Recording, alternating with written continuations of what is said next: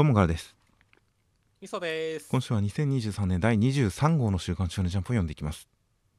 はい。はいという形で、えー先週というか先々週合併号だったんですが隙間時間に何か、えー企画やろうかなと思いつつ今回はちょっといろいろいろいろ立て込んでいたのでまあ隙間企画に関してはちょっとお預けとさせていただきましたすいませんはい。という感じで、まあまあでも、ジャンプラスの方の新年祭とかもいろいろと、えーまああと読み切りとかもいろいろ取り上げたいものとかもあったりするので、どっかのタイミングでとは思ってるんですが、今回はとりあえず本編の方を進めていきます。という形で、えー早速中身の方に入っていきますと、今週からまた新連載が始まりました。えー新しい世界へ君と春のニューチャレンジ新連載4連弾だ4連弾第3弾情熱の昭和ボクシングストーリードリトライキララ坂淳先生という形でキララ坂淳先生が、えーまあまあ直近ではボーンコレクションという作品を、えー2020年2122合併号から38号まで、えー連載された方2020年にボーンコレクションを連載された方となっております。丸3年前ですね、あもうそんな前ですか？僕もちょっと今びっくりしましたね。去年ぐらいの印象でしたが3年前でしたね。いや俺ほんと去年くらいの印象ですねこれ そうですね。他、経歴を振り返りますと、えー、キララ坂先生、えーウィキペディアの方を読みますと、大学卒業後、上京のタイミングで、トキワ荘プロジェクトに参加、2017年から2年11ヶ月の間、トキワ荘プロジェクトに在籍という形で、あのー何かトキワ荘をモチーフにした感じの漫画家、漫画家志望のシェアハウスプロジェクトみたいなものに参加していたらしいです。こうそうなんですねはい、2年間、トキワ荘プロジェクト、確かになんか発表の時に耳に入って、あんまり追いかけてはいませんでしたが、今こうして見てみると、えーこれまでに120名がプロデビューしているような、そういうプロジェクトになってたらしいですね。で、えーキララ坂先生自身のデビューは、ジャンプギア2018年ウィンターボリューム1号に、ジ・エンド・オブ・幼なじみという読み切りを掲載してデビュー。で、えーその後、えージャンプギガにもう一つ読み切り載せた後、本誌「週刊少年ジャンプ」2019年39号に「ボーンコレクション」という読み切りを掲載。それが翌年2020年に連載化となりました。で一応その後で言えば去年2022年2月19日ジャンププラスジャンププラスの電子版の方に「心が強えんだ」というボクシング漫画を掲載しました。はいはいはいそうですね。はい、そちらがまあ現代を舞台にしてボクシングボクサーを、えー目指す兄弟を題材にしたような感じでまあかなり今回のドリトライとつながるような題材。まあ内容的には全然違うんですがちょっとつながるような題材という感じでシリアスなボクシング漫画を掲載してある種それをステップアップそれを叩き台にするような形で今回ドリトライで2度目の連載となりました。で中身としましては、えー何か検討のボクシングのチャンピオンをお父さんに持つ狼青空くんというのとその妹のあかりちゃんというのがいまして、えーまあ、戦争中大変な目に遭いまして戦後、えー親もなく家族も亡くして、えー兄弟2人路頭に迷って妹も栄養失調で死んでしまいそうになるんですがまあそんな中こう妹のために、え何か着物を盗まれてしまったそのヤクザのところに殴り込みに行ったお兄ちゃんはその何かガッツを買われて、えー何かヤクザのところにいる、えー、優香さんという女性にまあ目をつけられまして検討場に連れて行かれて、まあ、お金を渡されて何か心がざわつきますという展開でした。いやーなんでしょう。まあ熱いボクシングものとしても面白かったですしあとはその第二次世界大戦っていう設定が思った以上になんか俺にはとしては歴史ものとして刺さったっていう感じの第一話でしたね。そうですね。なんかすごくイメージとしてこの兄弟で、えー暮らしている感じそして妹が栄養失調な感じも含めてちょっと特にジブリ映画版の「蛍の墓」とか思い出したりしましたけどね。そうだね。でやっぱテイスト的にもその空気がちゃんと伝わってくる感じがありましたようん。そうですその時代背景的なその厳しい時代厳しい環境。はいはい。本当にその空襲とかでみんながし死んでいったりとかっていうところのちょっと悲壮な感じとかそういうのは結構本当迫力のある絵とかで伝わってくる感じだったのはすごかったねなんか。あそうですね。本当になんかこちらがなんかうっすら予想していた想像していたよりもはるかにがっつりとちゃんと戦争の悲惨さみたいなものを中心から捉えていてまあ本当に戦時もの戦後ものみたいなそういった時代性を1話でがっつりと何か掴んできた感じがしましたよ。いやそうですね。あとは結構俺がこれ歴史ものとして見てるっていうところが自分の中では意外だったんですよねっていう。はいはいはい。結構変な話第二次世界大戦って言ったらまあ俺の祖父祖母はもう死んでるわけだけども一応その戦争体験者でもあったわけなんで、はいはいだからちょっとその空気感みたいなものは子供の頃とかだとまだちょっと残ってるというかね、こういう戦争ものに対して、漫画に対してもちょっと地続きな感じのものとして捉えてたけど、もう大人になってだいぶそのその世代がもう全然おじちゃんおばあちゃん死んじゃったしってなっちゃうと、はいはい。ああ、もう完全に歴史なんだこれって自分で読んでても歴史本として読んでるってことに逆に俺がびっくりしたっていうね、そんな感想を抱いたんだよねって。いう。なるほど。子供の頃の戦争観との違いどうでしょうね。僕自身はやっぱ一貫した視点で見てるんでそれほど子供の頃見た戦争ものと今見るドリトライというものに対して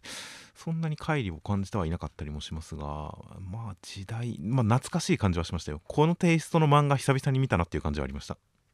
そうだよね。それはめっちゃあるし、だから俺的にはだからそのが結構懐かしい感じっていうのは感じてたし、逆に本当これが今の小学生とかにどう映ってるのかってすごい気になるなと思ってるんですよね。まあそうですね確かになんか自分自身もそのリアルタイムでどうこうっていう感じはそこまでなかったですがでもやっぱり「明日のジョー」とか結構子供の頃に読んでグッときたりとかそういった昔の作品とかに手を出すとそこにやっぱ戦争の影がまあ、まあ戦後冷戦とか高度経済成長前とかその辺の影が必ずありましたからね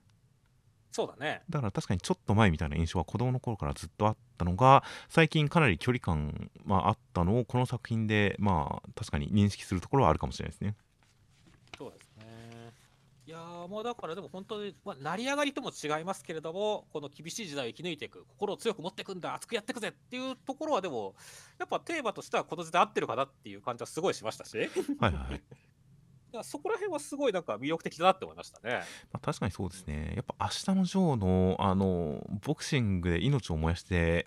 何か一瞬輝いてそれで燃え尽きるのがいいんだみたいなああいう価値観とかあの周りが幸せになろうとしていく中ちょっと取り残されていく矢吹城みたいなあの感じって現代社会でやると意味合いが違っちゃう感じがしますしね。そうですね。そういう点で言うと意外とそのやっぱ明日のジョーってクソ名作じゃないですか。名作ですね、間違いなく。いまだにボクシング漫画で何か一つおすすめしろと言われたらあれをあげてしまうぐらいには明日のジョーいいなと思ってますが僕の友達も30何歳になってから初めて明日のジョーを読んだらあの名作すぎてビビったって言ってましたからね。はいはいはいはい。こんなに面白かったんだ古典かと思ったらこんなに面白かったんだ普通にっていうことを言ってたりする。そういった感じで何かあのテイストとかあれをやれるような設定立てなのかなと思うとちょっといろいろ期待したくはなるかもしれないですねそうですね。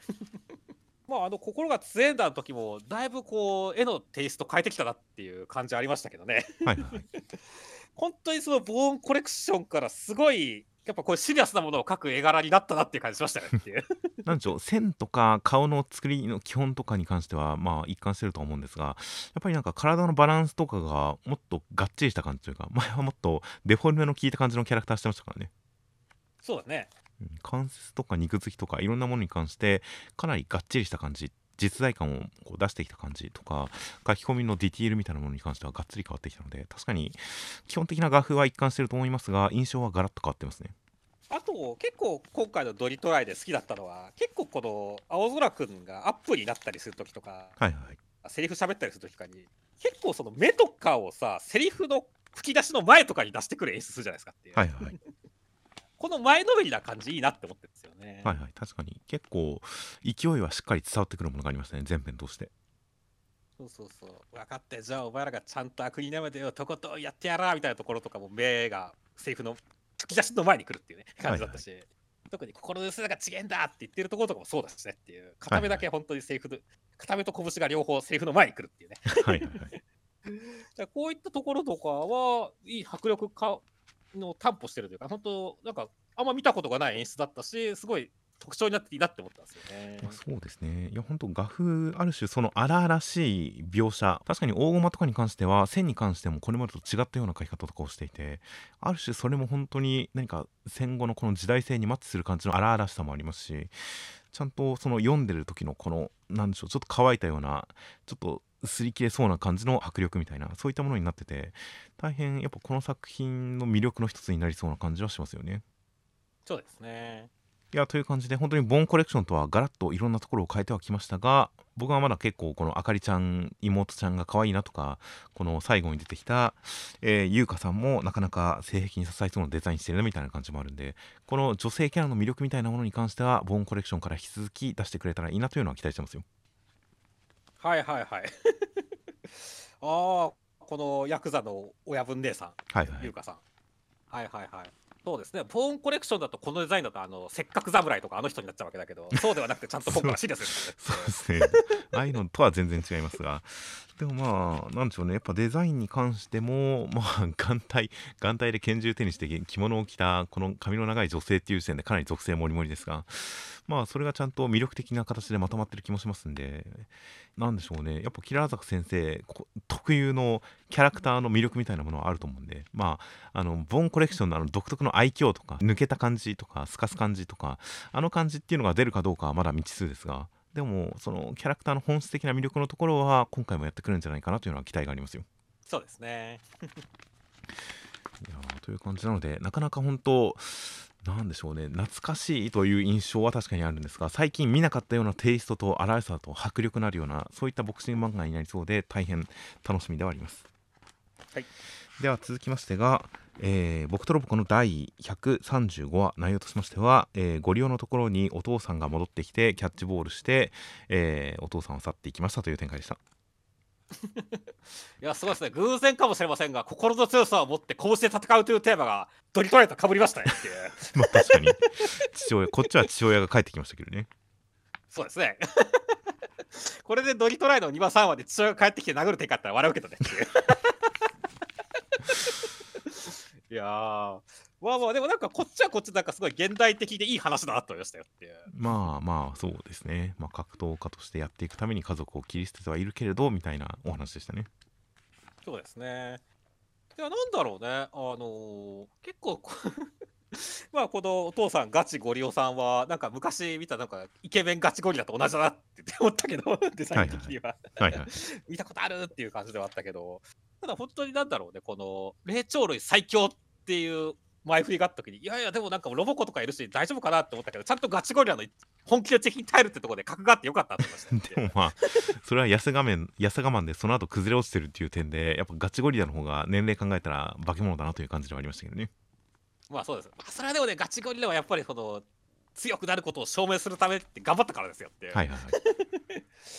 いやーだからなんだろうね、本当この、でもお互いに譲れないものがあって、でもお互いそれを認め合ってる部分もあるみたいなところは、結構、こういう家族の形もあるんだなって思うし、男の戦いがあるんだなっていう感じがするし、はいはいはい。なんか俺はすごい爽やかな話でよかったですね。まあそうですね一緒に暮らしていなくてもべったりしていなくても直接的に優しくはしなくてもまあ一応家族の絆はあるんですよ思いはあるんですよでそれはそれで一つ成立してるんですよっていうお話とまあそういうところに寂しさはなくはないけれどでも友達がいるから大丈夫みたいないい話という感じでまあすごく、まあ、多様性に富んだ肯定感のある実に僕とロボコらしいお話だったと思いますよ。そうですね。いやだから最初の頃にこの祈るかって言って、ハンターハンターパロディやってる時は、こんなちゃんとおも、なんだろう、温かいというか、感動的な話だと思わなかったよって感じでしたね。まあ、まあ、そうですそうですねまあガチゴリラは基本いい話ではあるんですけどね。まあそうですね。まあ、ガチゴリラの完璧さでまとめてしまうようなお話でなかったのは、まあ、ある種想像を超えていた感じかもしれないですね。そうですねう。ん、ガチゴリラのちゃんと人間らしいところを一面を描きましたからね。うん。っていうって感じで確かに今までにない深掘り感でまあまあ大変ガチゴリラに関してまた一つ新しいこう印象のつくような回でしたよ。はい。最初のところでボンド君に「お前の母ちゃん若くて綺麗うんありがとうとしか言えねえ」っていうやり取りは大変良かったですね。微笑ましいですね。という感じで相変わらずこのなんでしょうガチゴリラたちの関係性キャラクター性はいいなという回でした。はい。でその後になんかジャンプビクトリーカーニバルという幕張メッセでのイベントの説明とかがあったりしましたがまあそれはそれとしまして、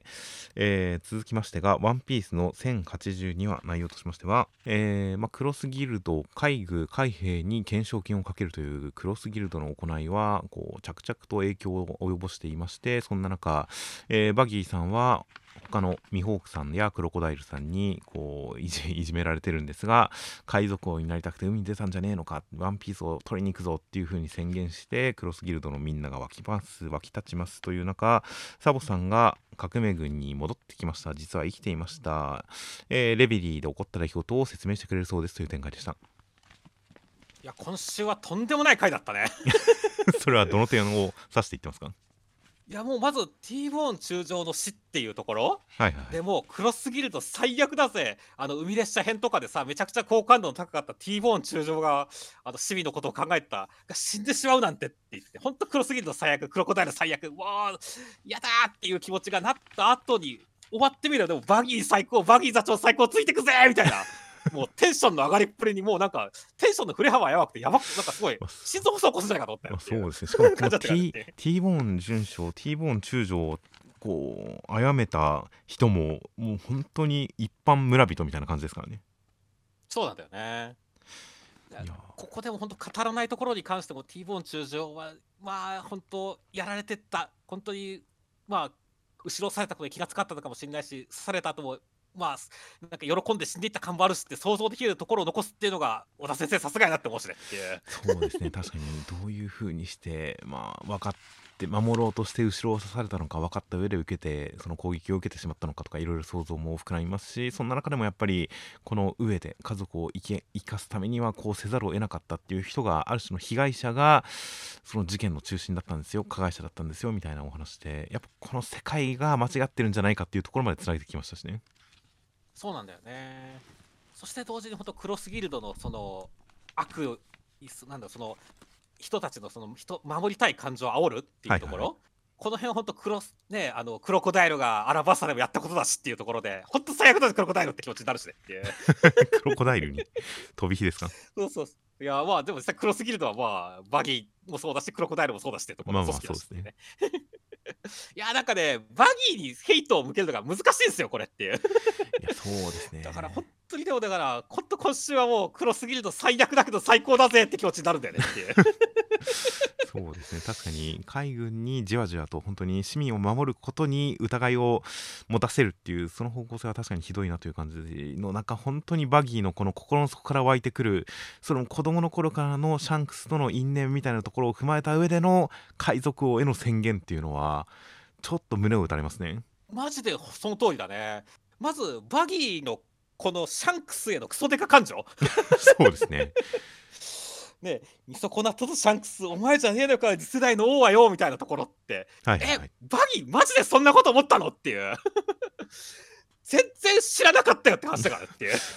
だからもともとはシャンクスの配下について海賊王ワンピースを目指す心づもりはあったってことですからね。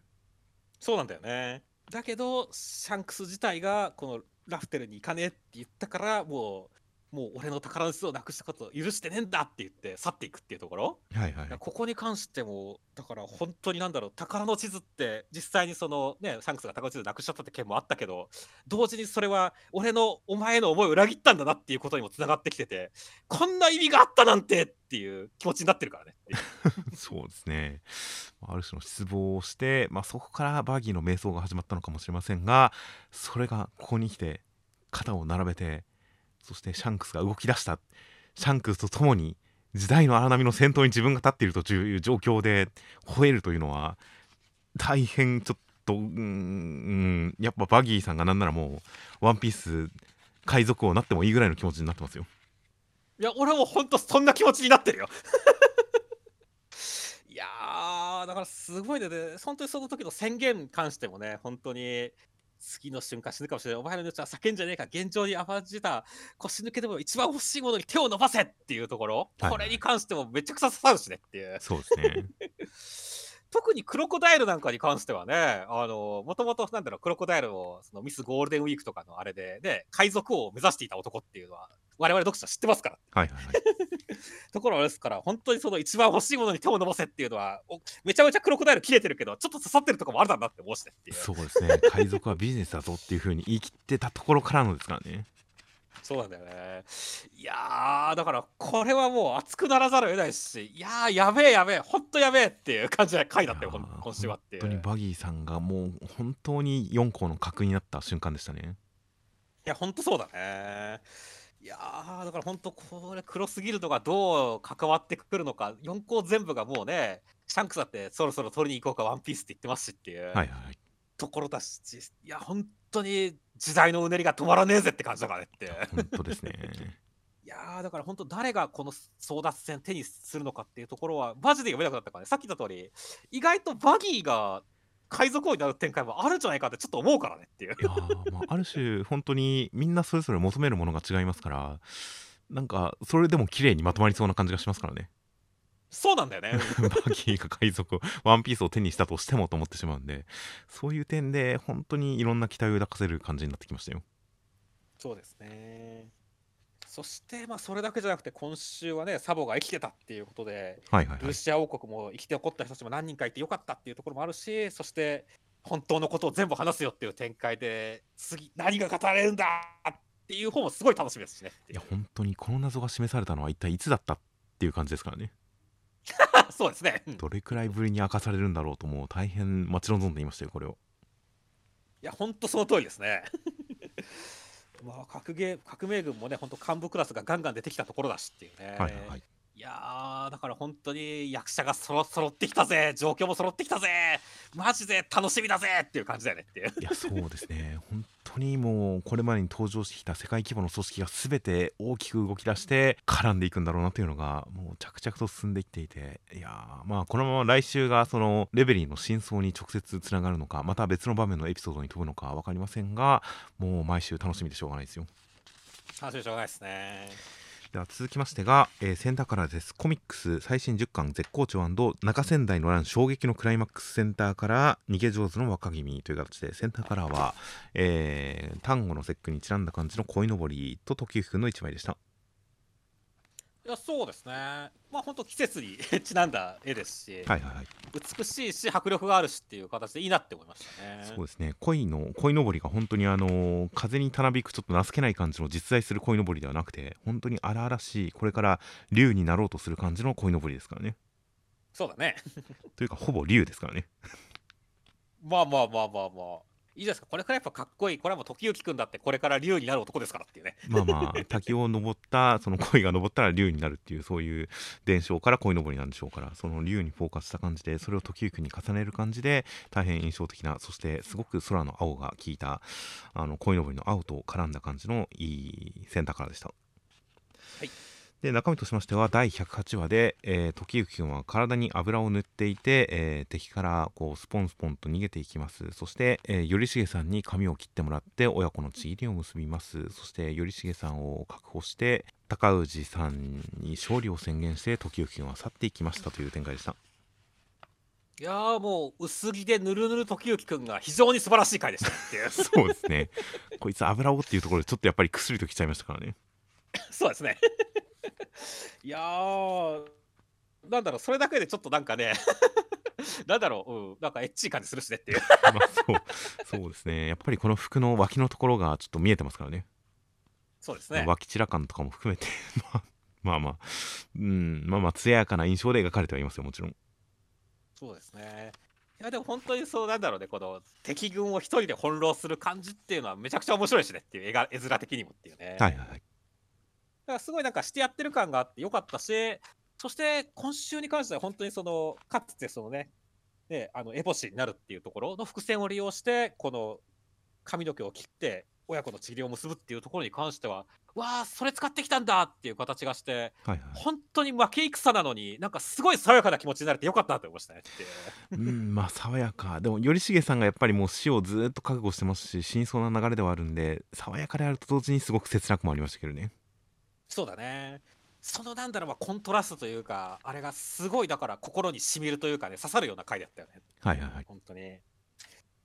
いやー、だからすごいなんだろう、まあびっくりというかね、だから負け戦をどう、ね、こう、時行くんが勝ったようにするんだろうっていうところはあったけど、で、先週のまあその宣言と、今週のこの、ね、ちゃんと頼重さんにも、ところにも行ったし、もう高氏さんに対してもね、鬼さんこちら、お前の負けだって去っていくっていうね、はいはいはい ところも含めて、すげえなんか、勝った感があるよねっていう。そうですねいや本当心力というかなんか神々しいものがありましたねいやそうですね。いやだからこれが逃げ上手かっていうことかみたいな感じだったよねっていう。はいはい確かに逃げで勝ちましたよいや勝ちましたからね。だからすごいなんか俺はまあなんだろう爽やかだったし感動する回だったなと思いましたねっていう。あ本当ですね。時行君のこの髪を落とした後のまたちょっとガラッと印象の変わった感じとかも大変鮮烈でしたしいやーすごく本当にこの中盤なのかどういったパートなのか分かりませんが一つの山場を迎えた感じがすごかったですよ。いやそうですねいやでも本当に別になんかか髪の短い時くんも可愛いなって思いますよ そうですね。いや逆になんであの子供っぽいというのとはちょっとまた違うのかもしれませんが普通になんかより可愛くなった感じがありましたからね。そうだね。っていう点でまあ大変印象的でしたよ。いやーそしてまあ来週はどうなるのかっていうねところですけどもね。まあ本当最終的に頼重さんはね報われたとは言ってもラストねまあ最後そうどう最後になるかってところもありますからね。はいはいはい時行君の戦い戦の意味も目的もまたここから変わってくるでしょうからねそうだね単純に鎌倉を取り戻すというのとはまた違った目的目的目標が設定されるかもしれませんし本当に何か中 中盤なのかどうなのか全く分からずに全貌が見えないまま言っていますが、まあ、一つの山場を越えて章立てが変わっていくんだろうなという感じがしますよ。はい、では続きまして天幕キネマの第4話内容としましては、えー、はじめくんはロケハンをしに渋谷に行きました。実際に来てみるといろいろと気づかされることだらけです。新しいシーンが目に浮かんだところ天幕さんがそれに関して脚本を直してくれました。という中海辺海辺の町までロケハンに行こうと思ったら一緒に来てくれたのが倉井さんだけでした。という展開でした。いやーはじめくんがちゃんと映画をちゃんと作ってくれてるし。はいはい、はい、準備を着々と進めてくれてるしちゃんとそのなんだろう監督としての資質の片鱗も見せてくれたし天幕さんの凄さを見せてくれたしっていう形で結構あのちゃんと映画進んでるでいいなって思いましたね。そうですね。ちゃんとあの第1話からずっと言っている主人公の才能天才っぷりっていうのを見せることでまあこの映画これから作る映画というものの、まあ、ある種凄さを見せてほしいなそれが単なるご都合ではなくてこういう要素が揃ってうまくいくんですよみたいなところを見せてほしいなみたいなそういう希望を僕はずっと言って言っていましたがやっぱり今回このはじめくんの才能の片鱗を見せてくれてそれが天幕さんの目を通してかつてのあの往年のその名監督と重ね合わせられるみたいな感じでその才能を描かれるのはおちょっと始まったなという感じがありましたよ。やそうですね。やっとだから俺も始まったら天幕キーマって感じになってますよ。まあそうですね。まあこの辺に関してもこの何かなんかシーンを想起するこの力に関してもはじめくんがこれまでこういう人生だったからこういう思いを持っていたからうまくいったんですよみたいなさらなる理屈付け後ろ盾みたいなものがあったらよりいいなとも思うんでその辺の深掘りとかあとはやっぱりそのこれからさらに進んでこの才能をさらに深く描写するような発揮するようなそういう展開もこの先期待できるようなそういう導入になってますよ。そうですね。その天幕さんがねその才能というか自分の実力見せるときにはいはいはい、こうやっぱその絵コンテを合わせてスッてやってジジジってちょっと目が光るみたいなはいはいはいこういうちょっと演出も好きだったんで俺は。ね、こういう感じではじめくんもなんか覚醒のシーンとかなんかいい面白い演出してほしいなってましたねっていう。ああ確かに。そのシーンを思いつくっていうのをかなりビジュアライズ化する映像化する感じの演出は聞いてましたね。そうなんだよね。だからこれが来たことによって今後もなんかねその食品と相馬のリアクション芸じゃないけどもっていうね、はいはいはい ああいうのでちょっと盛り上げてくれそうだっていう楽しみが増えた感じがありますね。ああ確かに今後も本当にシーンを思いつくとかそれが何かブラッシュアップされるとかそういったのをどういったエフェクトでエフェクト表現で見せてくれるのかはちょっと楽しみですね。そうですね。そしてあとはね本当にこのね姫木さんとの二人っきりロケハンっていうのはもう定番だけど美味しくて来たぜっていうシチュエーションですからねそうですね。みんな都合が合わなくて結果2人でロケハンという。まあ分かってましたよ。こう来るって分かってましたよ僕は。いやー俺も分かってましたよってね。まあ。本当に、うん期待通りのラブコメ展開楽しみにしてるぜって感じですよまあ、そうですね。本当にあの第2話特に第3話ときてこの作品まあ当然その映画制作に関して主人公が才能を発揮していくようなそういう創作系の漫画という一面もあるとは思いつつやっぱりメインはラブコメだと未だに思ってますからね僕ははいはいはい。だからむしろ今週の方がちょっとした緩和というか ちょっとした幕開みたいな感じでやっぱこれだよこの作品のメインはと思ったんで。いやー倉井さんとのロケハンは大変楽しみですね。楽しみですね。では続きましてが坂本デイズの第117話内容としましては、えー毒使いさんの毒はより動いた方が、えー毒が効くというものでしたので動かずに勝とうとしてあと一歩というところで玉切れとなったところに坂本さん来てくれましたという展開でしたいやー今週も爆風車椅子とか。はいはいはい。銃の反動ナイフ使いとか。はいはいはい。地面の下から生えてくる坂本さんでバキバキバキとかドカドカドカみたいな。はいはいはい。こう印象的なアクションシーン多くてよかったですね。いやなかなかなんでしょうね、まあ、坂本デイズ毎回毎回すごい派手で印象的なアクションをやりますがこういったルールに縛られた感じの制限バトル、まあ、ちょっとしたあの異能バトル能力バトルに通じるものがありますがそういった制限バトルってなんかここまでがっつりルール付きのものをやった印象がなくて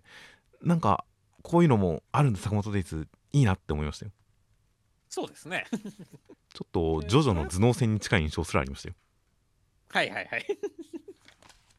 いやーでもぶっちゃけでもそこに対してこう思いっきりの良さというかさ 車椅子で爆風そんないかんやろっていうツッコミどころあるんだけどっていう。いやこの爆弾が特殊なんですよきっと。はいはいはい。手榴弾がね。手榴弾が。すごいね。やっぱでもそうか。車椅子もきっと防弾というかねそのバね金高さんのやつでしょうからねっていう。はいはいはい。こういう爆風とかにも耐える才性能だったんだねってことやねっていう。まあまあそれは間違いないですね。あと一応あのーこの車椅子の後ろに自動車の外したドアっていうのを縦にしてますからね。あ確かにそうですね。だからもう全部用意周到ですよ。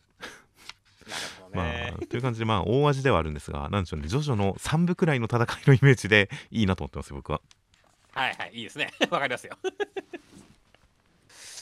いやーそして、まあ、ちゃんと宇月さんのところにもね見せ場というかね宇月さん自身が緊張することによって、まあ、この毒の解明をする。はいはい。はいでちゃんとねあの護衛対象は守るみたいなところもあったりしてはいはい。ちゃんとドラマ立てもできてるんでね。いや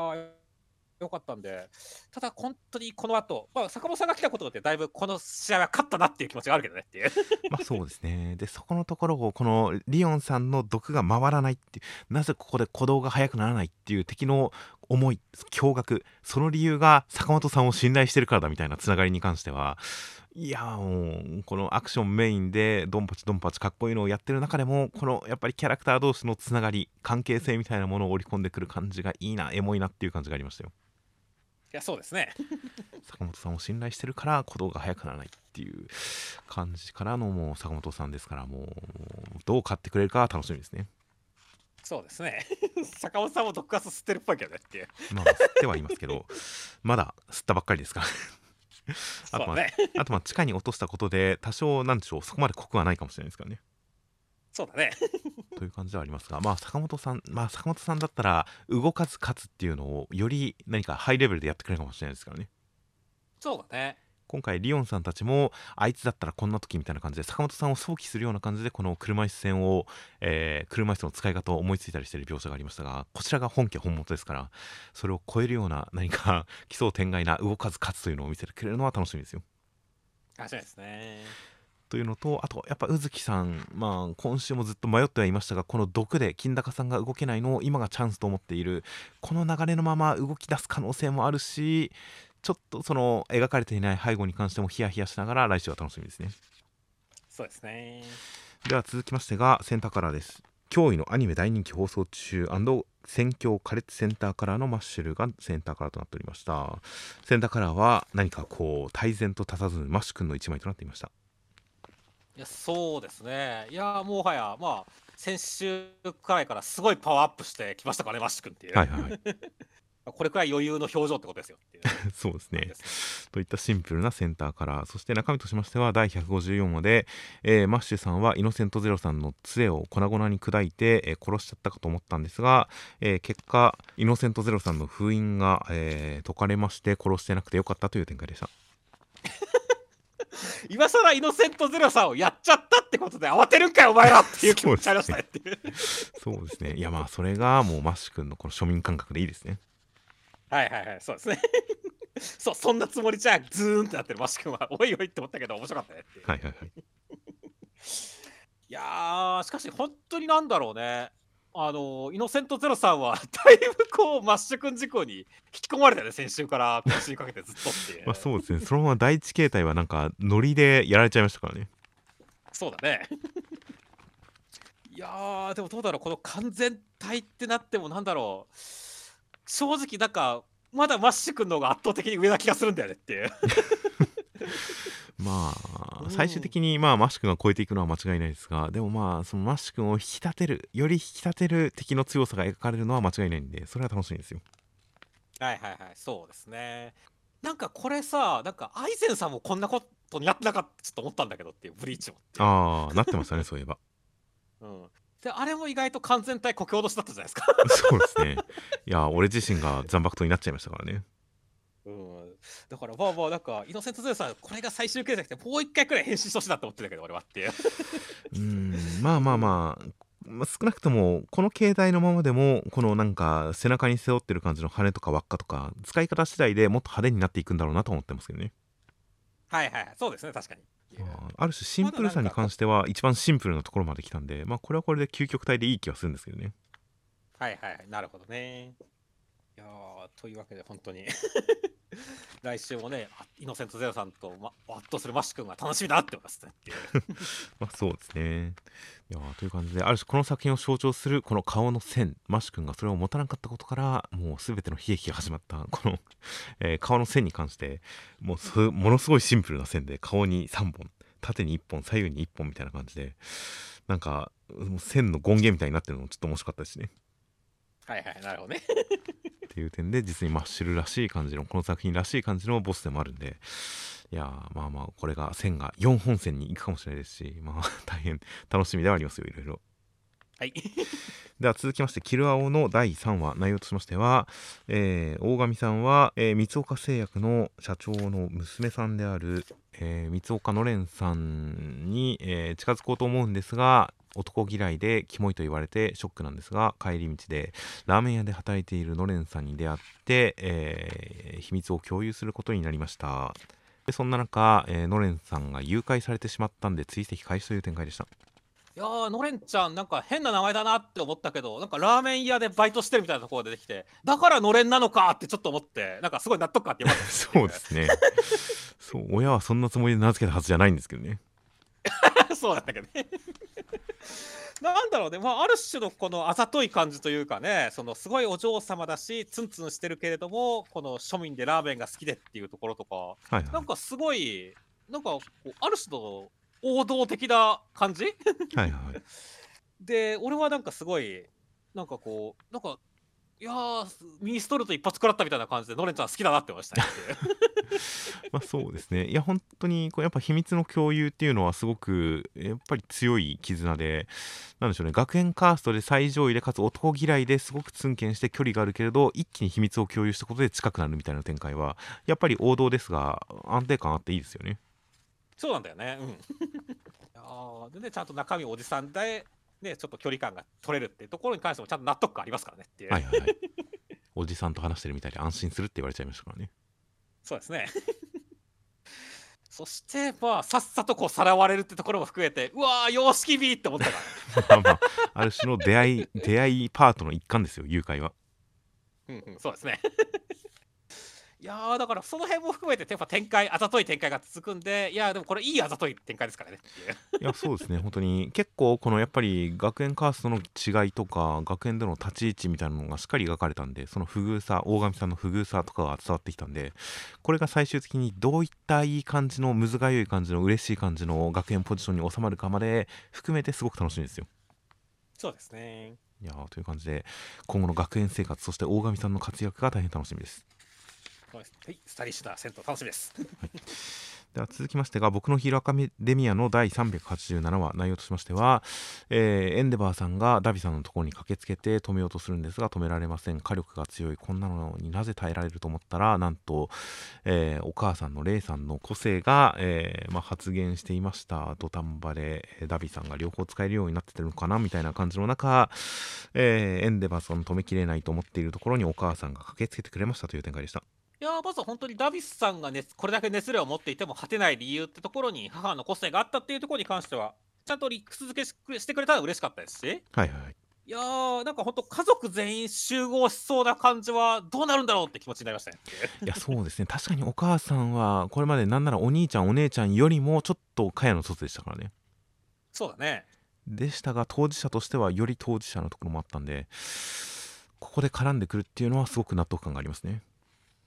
そうだね。なんかちょっと前くらいの時にやっぱりそのエンデバーさんの家族はいはいはい。が、あのブロックがこの辺にあってって狙ったのかダビーみたいなところがちょっとあったりしましたけども、ねはいはいはい。でその爆発にみんな巻き込まれてしまうっていうところでちょっと緊張感があったわけだけどでもあの人たちがね脱出しようとしてるってことでここに家族が揃うってことに関してはちゃんと納得感があるっていうかね、はいはい。そうだったなっていう感じありましたしねっていう。はいはいはい。でここにだから轟君も向かってるしっていうことになってくるとねいやーなんか他のねだから姉とか兄貴も出てきそうな雰囲気あるしっていう感じで、はいはい。い夏くんとどうなっていう感じで言ってますね。ねそうなんだよね。いやーだからちょっと本当に本当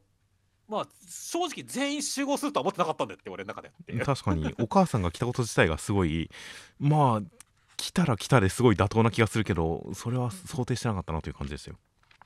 そうなんだよねだからちょっとかなりびっくりだったしいや本当家族全員が揃った時に正直もうダビさんに関してはね死は免れないというか、はいはいはい。とは思うけどもっていうね。だけどほんとそこにどんな救いが生まれるのかっていうところに関してはまだ読めないところがあるんですごい気になるって感じでしたね。いや確かに思っていたとは思っていたのとはまた違った方向でよりすごくうん総決算的な全てがやっぱり集まる的な展開になりそうで大変楽しみではありますね。そうですねいやーという感じでまあ本当なんか画力書き込みに関しても相変わらずもう天井知らずな感じにもなっていますんでその辺も含めてこの炎と氷の展開がどうなっていくのか大変楽しみです。はい。では続きまして人気投票大発表大人気御礼センターからアンデッドアンラックセンターカラーは人気投票結果発表センターカラー1位は風子ちゃん2位はアンディでした。いやそうですね。いやまあもう1位と2位に関しては貫禄だよねっていう。まあそうですね。まあそりゃそうだよという感じで。3位ジーナさんはあのこの間までは序盤でちょっと出てきただけなのに根強いなという感じでしたがあ本当に言葉通り一周して納得のサインになっちゃいましたね。ほんとそうですね。いやーだから本当4位のねアンノンさんとか5位のシェンさんに関してはおでもやっぱ相変わらずマイループの人気問題だって感じですね。まあまあそうですね。物語に大きく食い込んでいた2人。意外だったのはテラーさんが7位っていうのが思ったより数位上だなっていう感じはありましたよ。いやそうですね。いや人気ですねビリーさんより上だと思わなかったです そうなんですよね。ボスを超えちゃいましたね。超えちゃいましたね。ただでも本当この辺特にその4位以降以下はすごい接戦なんだよねっていう。はいはいはい確かに2000何票くらいですごい接戦なんでだから本当い順位がどう変わってもおかしくなかったっていう形です。なんかまあまた人気投票やったら全然順位変わってきそうだってところは面白いそうだなって思いましたね。確かにそうですね。本当にまんべんなく各キャラクターにスポットライトが当たって各キャラクターが魅力的だっていうことなんでしょうね。そうだね。まあユーマのトップはスプリングさん18だったりするけど、はいはい。意外とね20位くらいにウィンターさんがいてお前なんでそんな人気やねんってちょっと思ったりもしたけどねっていうそそうですね。多少なんか意思疎通はありましたけどね。ちょっとだけ。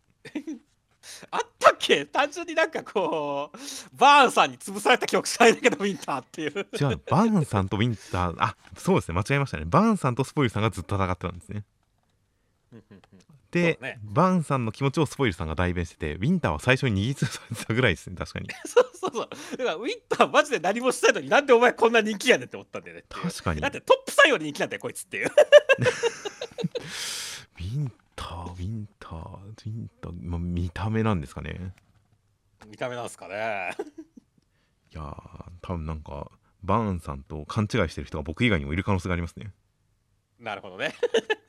いやという感じで、まあ、センターカラー両面カラーのこのセンターカラーの結果発表上位発表に関してもちょっとこの現代ループ現在のループと前ループのキャラクターが入り乱れてる感じで大変懐かしい気持ちとか、えー今のキャラクターがカラーで描かれて嬉しい感じとかいろいろ感じられるカラーでよかったですね。そうですね。で中身としましては第157話でフィル君についていきますとフィル君体がほとんど機械で自分のことはロボットと言ってくれて間違ってないと思うよみたいなことも言われてしまいます。ちょっと非人間的な感じもして風子ちゃんもちょっと一瞬戸惑ってしまうんですがその中身にはお母さん思いのフィル君自身があったんで、えーフィル君を助けようという形で動き出しますという展開でした。いやー先週はもうお誕生日服で登場してフィル君怖いよーって言ってましたけどはいはい。今週のフィル君を見たらもう先週そんなこと言ってごめんっていう気持ちになりましたね。いやーもう本当なんかなんでしょうね。機械の体に人の心ではないですがなんかはロボット的な無感情なキャラクターがその奥に優しい気持ちをにじませててエモいみたいなそれがありましたよ今回。いやほんとそうだね。いやもうあやとりのところとかでもちょっと泣きそうになるくらいフィル君いい子やでって気持ちになったしっていう、はいはいはい でその後に自分の体を顧みずにね、あの、風子ちゃんたち、ね、道を示すみたいなところとかも含めて、いや、ほんと子供離れしてるというかね、はいはいはい。いやー、ちょっと本当に、やっぱ先週の感じと、すごいこうギャップがあって、いい意味でのギャップがすごいあって、よかったなと思いましたね。いや、本当ですね。いや、本当この無感情キャラっていうのは属性として一つ強いですからね。強いね。一見無感情だけどっていうところから繰り出されるものとか無感情だからこそ身を挺して自己規制にはしているけれどその奥には優しさがあってみたいなこのやっぱギャップがとんでもなく強いのでフィル君も1話で一気にすごくもう好きなキャラに上り詰めましたよいや、ほんとその通りですね。これはもう2500票ぐらい入っちゃいますねきっと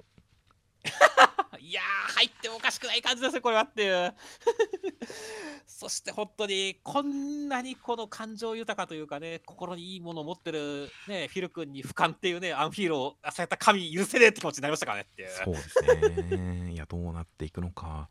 あとはなんか前回この宇宙船がドッキングするときに、えーこちら側の操作を乗っ取った AI か何かっていうのがどうもフィル君本人だったっぽい雰囲気になってきましたねそうですね。なのでなんかもう本格的にサイボーグ そこまで機械を離れたところからハッキングできる感じになってくるともうそれは何の議題ですかみたいな感じでどこのゴーストインザシェルですかみたいな感じでまたなんかすごい強い属性乗っかってますからね地味に そうですね。という感じも含めてフィル君が仲間になってどう活躍するのかこの無感情な表情がどう崩れていくのかとかが大変楽しみですよ楽しみですね。では続きましてが青の箱の第99話内容としましては、えー大輝くん、えー、千夏先輩に連絡取れないままお正月になってしまって部活のみんなと初詣に行ったりとかしておみくじに、えー恋愛ためらうなと書かれていたりとかしまして千夏先輩にアポ取って千夏先輩表情がという展開でしたいやー、おみくじがいい結果が出るまで引き直しに行くってところに若さを感じましたね。そうですねまあ、まあ、ダメならダメで頑張ろうって思っちゃいますからね大人になったらそうそうそう。だからこの辺でもなんか青春感あっていいなって思ったんでね、この描写って。まあまあそうですね、まあ、ちょっとしたなんかこだわり意地というか、まあ、子供っぽさではありますけど確かにいい描写でしたねそうだね。いやー、それにしてもなんかほんと主要メンバーで行ったわけだけどね、このメンバーをね、初詣で集めた西田パイセンは、やっぱ人望あるなって思いましたね。ああまあまあ 人望はありますよねところどころでやっぱり西田さんの人望は描かれてましたからねそうだね。いやー、でも西田さん、パイセンはな、ここの人たちが全員どんどんカップルになっていなくなっちゃってて、最後まで一人で残ってほしいなっていう気持ちが俺にはあるよって。欲しいなっていうことはないですがなりそうですね多少あの時のメンバーはみんな恋人になったり結婚ししまったよみたいな感じになってほしいね。まあそうですね今回他誰が来てるのか分かりませんがコマに描かれた限りだとかなり選抜メンバーですからねそうなんだよね、選抜メンバーだからね。まあでもちゃんと全員交流はあるというかね、はいはいはい違和感は全然ないしねっていう。まあ、そうですねこのメンツ集めるハートの強さだって羽生先輩カップルじゃないですかそうだね。であの大輝くんとひなちゃんがもうあれじゃないですかうん、幼馴染ですね。できょうくんとあやめちゃんはまああれとしまして このメンツで女3男4を集める西田先輩はやっぱハートが強いですよねハード強いよね、絶対に。いやこれは先輩力先輩力のなせる技だと思いますよですね。絶対お前余るじゃんっていう。そうですね完全にカップリングの成立してる3組を呼び出しましたからねそうだよね。いやー、というわけで、まあまあでもね、本当にその、なんだろうね、まあカップリングに関してはね、まあ、大輝くんはまあ残念ながら千夏先輩がいるんで、はいはいまあ、西田スパイスは知らないけどもっていう感じで、はいはいはい。いや、本当にその、ひなちゃん、きょうくん、あやめちゃんに関しては、ちょっとどうなるんだ感が強くなってきたね。いや今までなんか匂わせぐらいの感じでしたが今週激烈に動いた感じがしますねそんな気するね、本当に。ひなちゃんの足の怪我をきょうくんが察して目ざとく察してちゃんと見てくれててで手当てするからちょっと抜けるみたいな感じで2人で行くのをあやめちゃんがためらいがちに見送るというこの2ページだけでこれはもしや大輝くんの方片付いた後こっちの展開が始まるのでは少女漫画でたまにある展開でみたいな感じがしてきたぐらいですよ本当そうだね。いやー、だからちょっとこっちの三角関係の方がちょっとうずうずしてきてるとこあるそうですね。え動き出した大輝くんが収まりそうになってきた一方でこっちが滑り出したんだけど何これっていう感じになってますよ。そうですね。いやー、でもね、ちゃんとまあ本編っていうかね、その本筋の方のね、千夏先輩の方も、はいはい。今週はこのねなんだろう LINE のメッセージで大輝くんからなんか意味深なメッセージが来て驚く顔がまあ他の人に見られてる。はいはい。っていうところ関してはなんか面白い見せ方でいいなって思いましたね。っていういやそうですねこの胸キュン顔がいやーというまあまあこれを大輝くんが見ることはないんですが今のところは。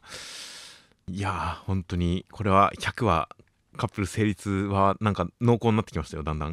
いやでも本当になんか千田先輩のこの表情を見るとねもうなんか私告白されるのみたいなノリになってると思いますからね。いやいやそれ呼び出されてこの表情はもうこれはだってそうじゃなかったら困りますよ本当に。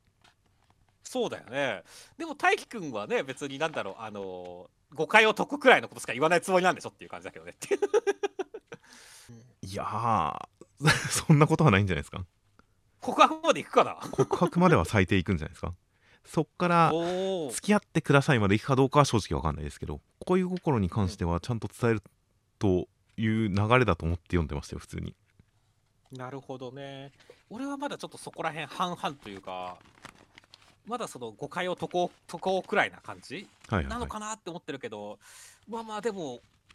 本心としてはあの大輝告白しろって思ってるからね。いやだってまあもう本当にあのゆめかさんの何の言い訳してんの？ニヤからのもうためらうなからのもういろんな要素がもういけって大輝くんの背中を押してますからね。まあ確かにね。積み重ねてきた伏線が全てあるんでいや告白までは最低最低でも告白最低でも金みたいなそういうイメージでいますよ僕は。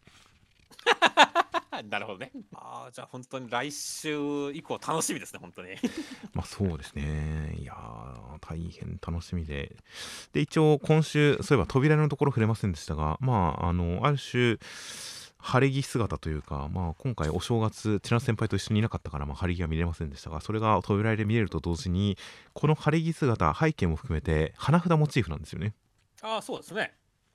なんかもう総まとめに来てる感じがしますよね。なるほど。もうついに千奈先輩が作品全てを背負ってきたぜみたいな感じもしますんでいやいろんな意味で次来るんじゃないかなというふうに思ってすごい楽しみにはしてますよ。ワクワクしながら来週待ちましょうって感じですね では続きましてが「あかね話」の第、えー60話。内容としましてはヒカルさんのところに、えー、からしさんとかやってきてなんかバチバチしたりとかします。その一方あかねちゃんは酔っ払いを演じるために、えー居酒屋さんでのバイトを少しだけ再開します。で、えー自分のその芸目指す芸のヒントは夫の芸にあるんじゃないかっていう形で夫を知ることが芸をものにする手がかりになるかもみたいなことを考えますという展開でした。いやーまずは私の方が先輩今度から敬語ねからしって言ってるあのヒカルさんめっちゃ良かったねってましたね。そうですね。この身長差とかも含めてよかったですね。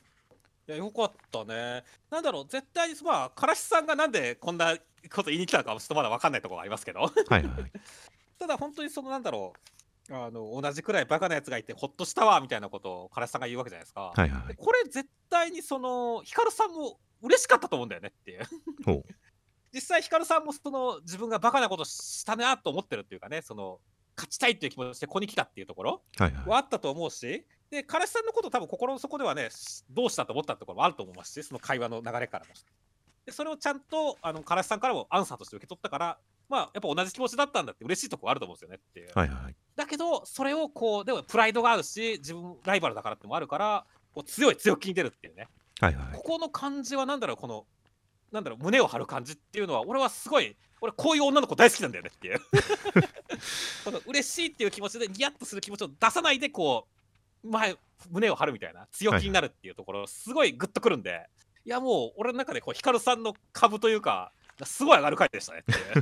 まあそうですね。いやここは間違いなく親愛表現親密さの表現でそれまで、えー負けず嫌いですねみたいな感じでデスマス調でかしこまった態度なんならちょっとビジネス感すらある態度で接していたヒカルさんがここでからしさんにあの今度から敬語ねからしって言ってるところの詰め方っていうのはまあ親密表現でそこは確かにすごくうんグッとくるところでしたよ。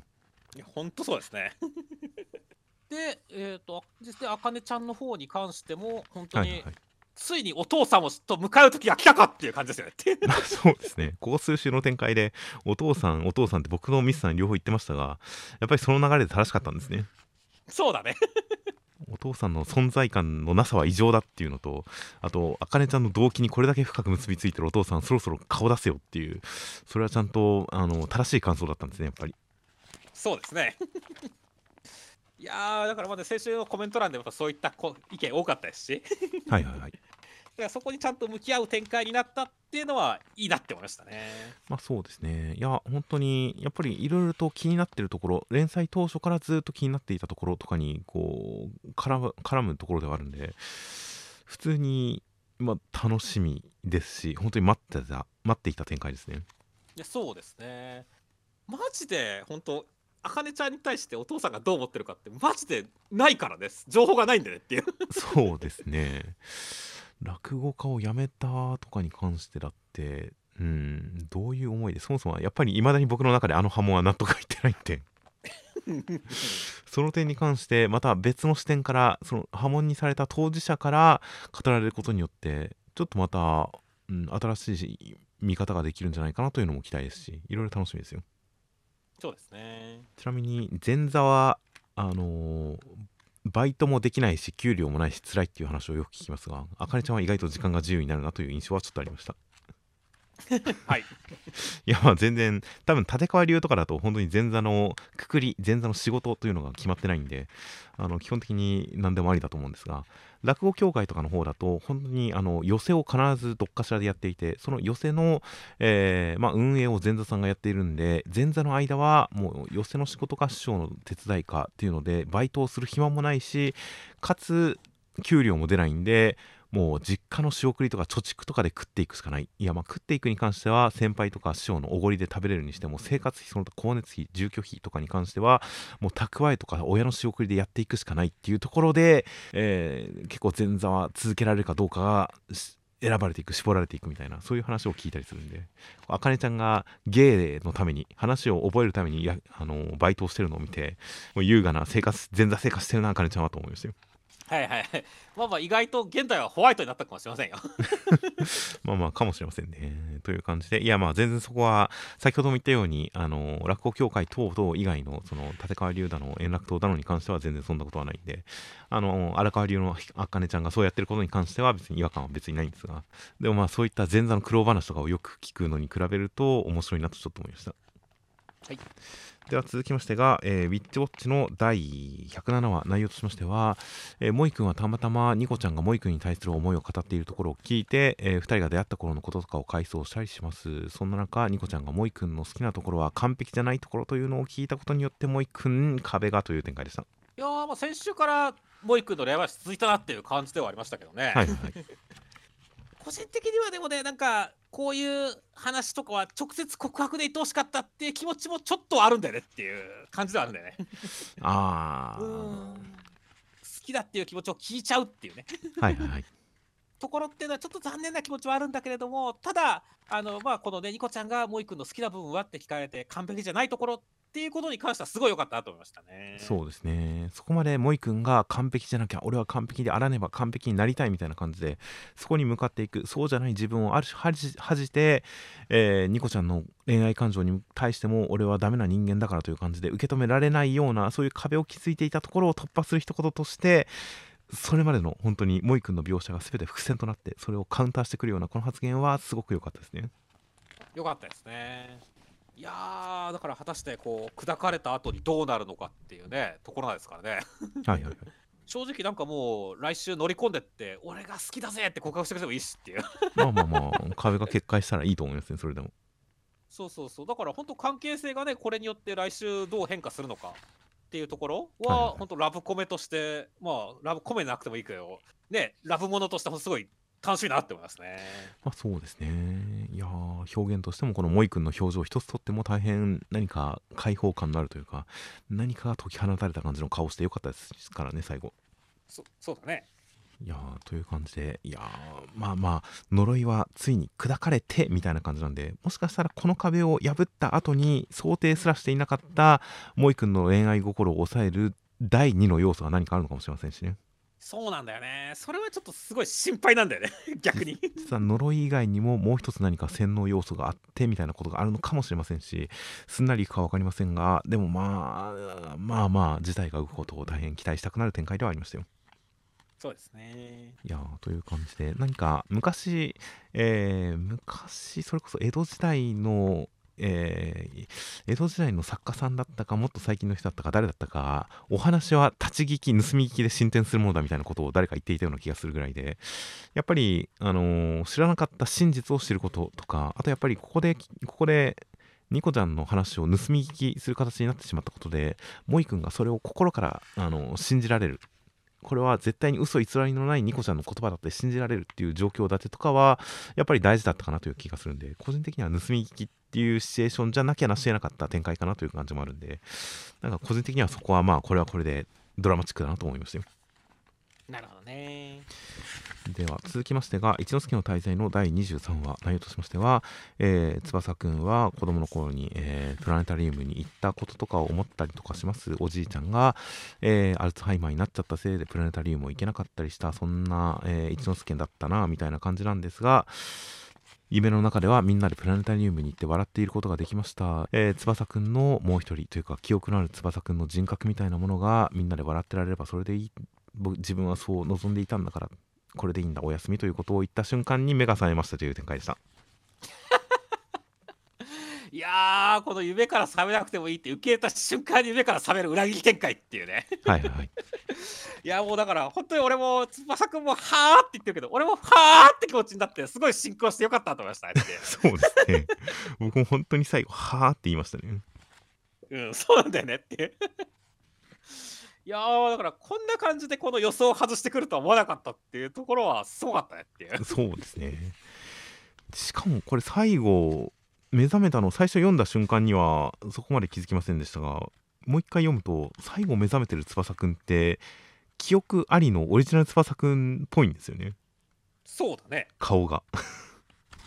うん。だから「お休みは?」っていうこの感じだけだと「お休みって言われたのに」っていう感じもしますが「お休みって言ったのに」みたいな感じでもあってどちらかセリフだけでは分からないんですがこれで記憶ありの翼くんが目覚めてえじゃあ記憶なし翼くんは未だ夢の世界にいるの？何何が何これっていう感じですとか。あとはやっぱり中盤で示されていたおばあちゃんの言っていたあの現実をあの人に見せたくないのって泣きながら言うというその現実っていうのも気になりますし。うーんいろいろ気になりすぎますね。そうですね。もういろんなものが うん解決しないまま置いてかれたままで目覚めですからね。はいはいはい。やーちょっと来週何が起こるのかさらにまた読めなくなった混沌としてきたっていう感じですからねっていう。そうですね。なので本当に事態解決のカタルシスっていうのはかなり少ないかなりもう制限されてる中本当にサプライズ展開展開のサプライズとそれによるある種のサスペンス要素みたいな不安感みたいなものとかがすごく生きている効いている作品なのでいやーまあまあまあ今回も本当にそのサプライズとサスペンスが効いていて来週それがどう向かっていくのかまたなんかすごい夢の中での世界とは一味違った残酷な展開とかもありそうとかだったりして今からちょっとお腹痛いですね。いやそれはそうなんだよね。正直まあもうちょっとくく辛い苦しい展開がまた来そうな感じもするしただまあ一方でね家族みんなで笑っていたかったんだ。それだけでよかった。ってある種自分の望みは自覚した感じなんでね。もう夢の世界に戻れないなら現実でなんとかするしかねえって言って翼くん奮起するかもしれないしっていう形でね、はいはい。まあ、ちょっと先の展開は気になりますねって言ってますね。そうですね。うん。という感じでまあまああの一回描かれたご両親とかがあの状態で今翼くんの元にいるのかか夢の記憶を共有してるんだったら改めて夢の世界と現実の世界のこの2つの世界が両方並列して並行して進んでいくお話になるのかいろいろと本当に想像したくなりますが想像がつかなくてとりあえず楽しみです。はい。では続きまして夜桜さんちの大作戦の第176話内容としましては、えー京一郎さんはもう5年間で変わった成長したっていうことで太陽君を認めてあげて殺そうとしてくるんで、えーアルファ君が泣いてしまってひふみちゃんが切れて、えー京一郎さん従うっていう展開でした。いやーまあ、今週はまず、まあ、京一郎さんのこの番号に関しても、正直茶番よって一周するむつみちゃんがすごい面白かったっすそうですね まあまあもともとそうだとは読者も知ってはいましたが知ってはいましたがそれをもう大然として受け止められるむつみちゃんの成長はすごかったですねいや、すごいですね。これが母の強さかっていう感じでしたよね。もう怒りもしないですからねいちいちそうなんでね。いやー、だからそこら辺すごい良かったし、まあ、でどじゃあどうすんだろうっていうところに関して、本当にアルファ君が泣いて、で、ひふみちゃんが切れるっていう展開。はいはい で、このひふみちゃんのこのもう魔王誕生みたいな迫力っていうところで、こう変化をつけてきたのはすごい良かったよねっていう。まあそうですねでもこれだけまがまがしい描かれ方をしてくるとちょっとした不安要素でもありますけどねまあ確かにね。いずれまあ朝さんサイドというか敵サイド夜桜の力を狙うサイドもあるわけでいずれこのひふみちゃんとアルファ君のまあ決別とは言いませんが対立とは言いませんが、うん、ひふみちゃんが何らかの形で敵に利用される展開もありえそうで怖いなと思わせるくらいの迫力でしたようん、そうだね。まあ、京一郎兄さんももう、てきめんじゃんっていうか、効果てきめんですしっていう。はいはいはい最終的には嫌いって言われて砂になっちゃいましたしね。はいはいはいここも新しい関係性が生まれててよかったですねよかったですね。だから最強の男すら砂にするっていうね、ある種で、あの、モーさんですらできなかったことをやってるますかね、ひふみちゃんっていうね、はいはい感じですからねっていう。まあそうですねいやー、まあまあね、不安ですけど、まあ、本当ここに関しては、まあ、京一郎兄さん自業自得だから、面白かったですけどねっていう。はいはいはい いやー、というわけで、まあまあ、なかなかね、新しい感じになったし、まあまあ、5年間、ね、我慢したのに、この境遇の京一郎兄さんはかわいそすぎるぜっていう感じ まあまあ自業自業自得ですけどねそうですね。だからまあまあ、そしてね、だからこ今後ね、どんどんまた兄弟が出てくる感じなんで、まあ、もう双葉姉ちゃんも来たしねっていう感じで。まあそうですね双葉姉ちゃんのこの見た目ロリッコ設定をまた別角度からアルファ君ひふみちゃんがいじってくれる可能性もあるんでその辺の関係性もまたどうなるか大変楽しみですよ楽しみですね。では続きましてが読み切りです。子を守るのは母の役目。子煩悩ヒットマン特別読み切り。17ページ。ママ山本元気先生という形で。内容としましては元最強の殺し屋の山田さんという方が、えー子供が生まれて引退したんですがそれを、えー殺し屋に復帰させようと子供を狙う暗殺者が襲ってきますが、えー山田さんは子供を守っていると思いきや子供がすごい才能あったんで子供が人を殺さないようにやってる形でした。子供はいい子っていう展開でした。いやーなんか母強しっていうと子供強えっていうのは夜桜たちとかぶってんだったらちょっと思いましたけどっていう。まあまあまあ。ただまあ普通にまあまあ内容的には面白い読み切りだったなと思いましたね。まあそうですね。あの山田さんの無双感を描くのにちゃんと他の作品と被らない感じで無双感を出そうという感じのそのより印象づけようとする感じのその工夫が見て取れるのとかはすごく印象良かったですよ。いやそうですね。本当に今ジャンプ殺し屋が溢れてるんでっていうはいはい。と確かに。毎週読み切りに殺し屋がいるようなレベルですね。そうですね。でこれはこれで本当にいい感じの変化球があってね。あの敵対する殺し屋もねちゃんとコンビニ店員になりすまそうっていうところあちあちとかやってるところとかちょっと面白かったですねっていう。はいはいはい。だからそこら辺本当味があっていいなって思いましたね。まあそうですね。でそいつがツッコミ役になりますからね。そうだね。いやー、だからまあまあいいなって思いましたし、ただね、本当にあの、組織に関しては、いや、息子殺したら、絶対に復讐されて組織滅びるやって思いましたけどね。まあそうですよね だいぶ無理のあるあの論理展開だなと思いましたがまあある種それくらい山田さんに対して何か非人間的な印象を持ってるのかもしれないですねそうですね。でもなんかね、最終的に最初はそう思ったんだけど、読み終わってみると、意外とこの息子がなんかやっぱ世界の敵になるというかさ、山田さんを超えて才能のある殺し屋ってことだから、今のうちに殺しとかなきゃっていう危機感が実はあるのかもしれないけどね、組織側にも。ああなるほど。まあまあ、うん、まあまああるのかもしれないですね。まあ現状だと、まあ山田さんというのは本当に理由がなくなったらまたすごいすっぱりそれを諦めて合理的な判断をする人みたいなそういう印象で動いてるのかなという感じでしたけどね僕は。なるほどね。いやちゃんと17ページの中に本当に実は息子の方が強くて殺すのを止めてたんですよみたいな感じのあの結構なんでしょうね守られてる方が実は強いみたいな展開はまあよくありがちっちゃありがちなんですがこのお母さんと息子さんのこの絵柄とかでちゃんと意外性を出してる感じもありましたし何か17ページの中にいろいろと見どころとその見応えが詰まっていて読み応えが詰まっていて大変山本元気先生の次の作品楽しみだなという感じになりましたよそうですね。では続きましてが人造人間100の第20話内容としましては、えー、アシビ君たち休暇の間に農作業をしました。でそんな中、えー、まあ人造人間から助けられて今幸せに暮らしている人とかと触れ合って、えー、自分の家族お姉さんとかは自分がこうなることを祈っていたのかな願っていたのかなみたいなことを考えて今の復讐に生きる自分に疑問を持ちかけたところその幸せに暮らしていた人たちを、えー、現れた人造人間一さんと共に現れた、えー、人造人間が殺してしまったんでアシビ君は戦いますという展開でした。いやもう野菜おじさんっていう感じの回でしたね。いや意外と死ぬとは思ってなかったですね。あそうっすか。俺はむしろなんだろうアシビ君とイフ的なキャラクターとして出てきたんでいやもうどっかで殺されるんだなと思ったけど今週中とは思わなかったんでわあやっぱそう来るよなっていう感じでしたけどね。あまあ将来的に死ぬことはまああるかなとは思っていましたがやっぱり死ぬために出てきたキャラクターとはちゃんと思わなかったんでそう思わずに登場してきたんで、うん、死んだ時にギョッとしてよかったですよ。そうですね。いやだから本当に目的を達成しまなんだ目的を達成したら違うかもしれないけど本当に まあまあ本当惜しい人をなくしましたっていう感じでしたね。はいやまあまあ、アシビ君、ぶち切れも納得ですよ、本当に。いや納得ですね。そして、まあまあやってきたのが13っていうことですけど、結構今週意外だったのが、この13が、なぜお前たちは人を殺しても心を痛まないってアシビ君に聞かれて、自分と違う生き物かどうか、俺は俺はこんなバカじゃないから、当然同じ生き物として思えないよねって言ってるのが、結構意外な答えだなと思ったんですよね。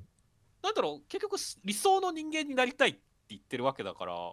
普通に考えてあまりにも見下しているか我々がこう例えばね今回だと野菜と対比されてるけど人間がっていうところで。はいはい、はい、だからある種我々が野菜をつけて ねあのパワーアップしようなんて思うかって言われたらなかなか思わないじゃないですかっていう。まあだからまあ人造人間はどれだけ強くなっても結局頭だけは入れ替えないですからね。脳みそだけは。そうだね。でもなんかそこまで人間見下してるもんなのかなって理想の人間なんでなりたいんでしょっていうところは意外でもしかして13って全然そういう思想とは離れた存在なのかなともちょっと思ったんだよね。うんまあ13自身は自分自身を改造できないんでパーツを付け足せないんでまあ自分が完璧な人間になることを目指してはいないんですけどね間違いなく。まあ確かにねそうだね。他の人造人間が自分が完璧になろうというのを目指してそんな中でちょっと人間に情にほだされたりする片鱗を見せたりとかそういったことをしてるのに比べるとやっぱ一さんは人造人間の中でも取り立てて異質な可能性はありますけどね。そうだね。その辺がちょっとなんか興味深いなって思ったんですよね。はいはいはい。そ襲まあ予想通り襲撃来ちゃったわけだけどっていうね感じで。いややっぱ来ましたね。やばいね、モート政府どうなってしまうのか、果たして13とこいつだけかって言ってもまだ分かんないしねっていう。はいはい。いやもう壊滅する可能性がありますね。可能性がありますね。という中、まあ、この背景に何かというか前面に影を背負った感じのアシビ君と百さんのこの1枚そして、えー、お前を殺しても心が痛まないという宣言とかも含めてもう大変かっこいい1枚だったんでこっからの戦いは本当に楽しみですよ楽しみですねでは続きましてが暗号学園のいろはの第22話サブタイトル「暗号は常に初陣である」という形で中身としましてはいろはくんは学級兵長に押されてでもそれを辞退して、えー、学園を辞めようかと思っていたんですが一緒に学級兵長を目指した、えー、みんなからの暗号による、えー、まあ、いろはくんを選んでくれているそういう手紙を投票用紙を受け取りまして、えそして自分の過去をみんなに伝えてもいて何か学級兵長として最前線に立ってやっていくと消えました。これからまだまだこれから戦いは続きますという展開でした。先週俺終わんなくてよかった暗号学園のいろはっていう感想言ってましたけど、はいはいはい、今週もなんかマジでちょっとタイトル回収出てきた時に終わった終わるのかいろはってちょっと思っちゃったよってそうですね。タイトル回収そして本当になんか描き方がすごく終わりそうな描き方という感じででも個人的にはやっぱり今週も終わりそうだなとはそんなに思わずに読んでたんですよ。いや終わりそうだけど今週が最終回とは思わずに読んでたんですよ。そしたら最後のこの西尾先生の目次コメントおかげさまでここまでお話をお届けできました。お楽しみいただきましたなら幸いですっていうコメントを。めっちゃ終わりそうだね。これを読んだ瞬間にあれ？終わりっていうのを見逃したと思って。実はあれで終わりだった。今週終わってたんだっていうふうに思っちゃいましたからねいや、そうですね。いや、来週、作画の方の終わりのコメントがあって終わるっていう可能性はありますけどね。めちゃくちゃありますね。ですし逆に目次コメントから先に読む人を想定した二条先生の罠っていう可能性もありますけどね。そうだね。俺はそっちの方が8割、9割って思ってるけどね。僕もそっちが本命予想ですね。目次から読んでる人に、え、今週、暗号学園のいろは最終回だったんだって思わせる、誤解させるっていうのを目的にした、まあ、ある種のジョークコメントなんじゃないかなというのが一応第一候補ですが、来週終わる可能性もなしではないとは思ってますよ。そうですね。ちょっと来週怖いっすよね。まあ、そうですね。いやー、まあまあまあ、それは来週の楽しみということですけども。はいはい。で、今週に関しては、でもなんだろうね、いろはくんの加工がちょっと重すぎてブルーになりましたね。そうですね。なんでしょう、戦争被害者だったんですね。そうなんだよね。まあ、だからこういったところから本当になんだろう尊厳破壊的なことにすごいブチ切れた理由とかもねなんとなく想像がつく感じだったりするしはいはいはい。いやーなんかちょっと本当に今までの印象が変わってきちゃいそうな感じですごいちょっと切なかったわけですけれどもまあまあ匿名希望さんの顔が良かったんで良かったですよ今週はって感じでしたね いやー常に顔が良かったですね。そう常に顔がいいね匿名希望さんっていうね いやー絶対いろはくんの4番目じゃないよっていうもう匿名希望さんが一番だよこのがクラスだと思うけどねっていう。ああ、あの時僕スルーしちゃ気づかずスルーしてましたけど、あれの4番目だったっていうのは、自分が4番目だったっていう独白の言葉なんじゃないですか、あれ。え、そうなの？あれはだって、正々堂々とワイは勝負できるんやって言った後に、イロハ君が、ね、ず4番目だけどね、イロハ君が4番目って言ってるわけだから、ね、イロハ君はそれに対してですから、自分は3番目に顔がいいってこのクラスでっていうことを告白してるんで、はい。その自分より下だよね、匿名希望さんはいくら顔がいいと言ってもね、みたいな。そういう煽りなんじゃないの？僕は、匿名希望さんが1位だったから、ああ、4番目だったか僕はって言ってるセリフという認識で、ミスさんの話も聞いてましたし、受け答えしてたんですよ、実は。なるほどね。後で聞き直したら、あれこれミスさん、匿名さんを4位って言ってるのかなって僕も後でちょっと思ったんですけど、喋ってる時には、あの普通に、いろはくんが、ああ、僕4番目だったんだって言ってるセリフという認識で一致してるかなと思いながら喋ってたんですよ、実は。なるほどね。ここに来て、こう、我々の意見の相違が出てきましたね。実はあそこ食い違ってたという。だから僕は普通に匿名さんが1位だと思ってるんですけどね。いやーまあ俺の中ではもう匿名さん1位なんですけどもはいう完全に、い、やー、はいはい顔がいい顔がいいってコマ見るたびに思ってるわけだけど まあまあ、いろはくんランキングでも1位なんだろうなと思ってますけどね。僕はいろはくランキングでは匿名希望さんは4位だと思ってるけどねいろはくんは。なるほど。うーん、うん、俺の中では1位なんだけどね匿名希望さんの顔の良さは まあまあまあいいですよ、じゃあそれで。いやーまあでも本当にね今週に関してもちゃんとその先週の決着をつける形。はいはいはい。いろはくんがその辞退してだけどまあ投票をすることによってっていうことでいろはくんがまた兵長としてもう一回決意を新たにするっていうところはいはいはい。に関してはめちゃくちゃいい話だったんだよねっていういや、そうですね。めちゃくちゃまあ不穏な状態が続いていたこの学園が、なんかすごい青春になりましたね、最後。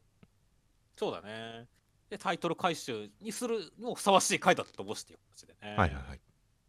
いやーそしてねちゃんと兵長もたくさん出てきたしっていうねはいはいはい。いやなんかすごいなんか魅力的そうな兵長一癖も二癖もやつ来たなって感じだして そうですね。この最後の、あの、男がわからないみたいなところでも、なんか振り切ってましたしね。そうですね うんいやー、男の子の意味がわからないっていう、それはどういうことでしょうね。まあまあまあ単純にやっぱここはね女尊男卑みたいなとこ学園でもありますしっていうはいはいはい。数合わせで男が一人ずつくらいクラスにいるくらいな感じだからなんで男が兵長なのって意味だとは思うけどねっていういやいや、僕の中ではもうもっとそれをはるかに超えて、もう本当に男という概念を持ってない人なのかなと思いましたけどね。なるほどねいやーという感じで、まあまあ、ある種の本当にボスキャラ勢ぞろい、幹部キャラ勢ぞろい、まあ、敵の中ボス勢ぞろいっていうことなのかなという感じでもありますし、ここの感じの、まあ、パッと見の見た目の異形感も、ちょっと、あのーいろはくんのクラスよりはもう一段上で異形っぽい人も、まあ、まあ、どっちもどっちか、どっちもどっちではありますけどね。